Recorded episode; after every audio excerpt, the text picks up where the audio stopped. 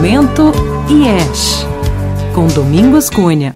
O reequilíbrio dos instintos, o trabalho mais espiritual no processo do Enneagrama, porque quanto mais próximo do humano, mais espiritual, é este trabalho de reequilíbrio dos instintos. É o trabalho de reconexão, de religação. O caminho de volta para casa, para a nossa origem de comunhão com Deus e com todo o universo, através do nosso próprio corpo, através da comunidade e através do outro. Neste processo de resgate do equilíbrio perdido do paraíso, da harmonia original dos instintos, temos várias tarefas. Primeiro trabalho é investir energia e potencializar o instinto normal ou saudável. É a tarefa mais acessível. Este instinto está mais próximo da forma como o recebemos na origem. Quando fazemos atividades na área deste instinto, quando estamos nesta energia, experimentamos o estado de essência, entramos no modo férias.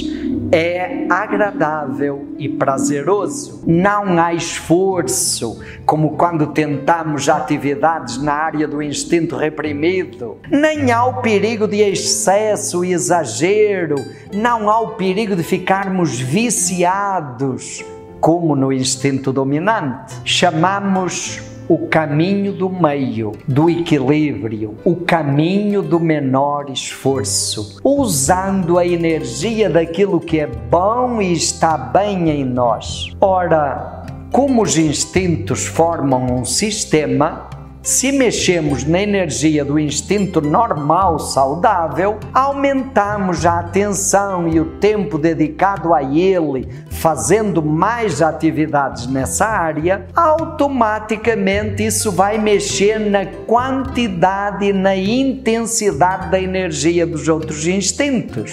É o primeiro passo para sair da distorção estagnada, da rigidez fossilizada. Segundo trabalho é encarar o instinto dominante ou exagerado como quem encara um animal feroz e colocar limites. Metade basta relativizar. Ele é importante, mas ele não é tudo na nossa vida. Diminuir a quantidade de atividades, atenção e energia dedicadas à área desse instinto. Terceiro trabalho é cuidar do instinto menos desenvolvido ou esquecido, como quem cuida de um animalzinho ferido e subnutrido. Aqui o primeiro passo é reconhecer que não sabemos lidar com ele e ter a humildade de aceitar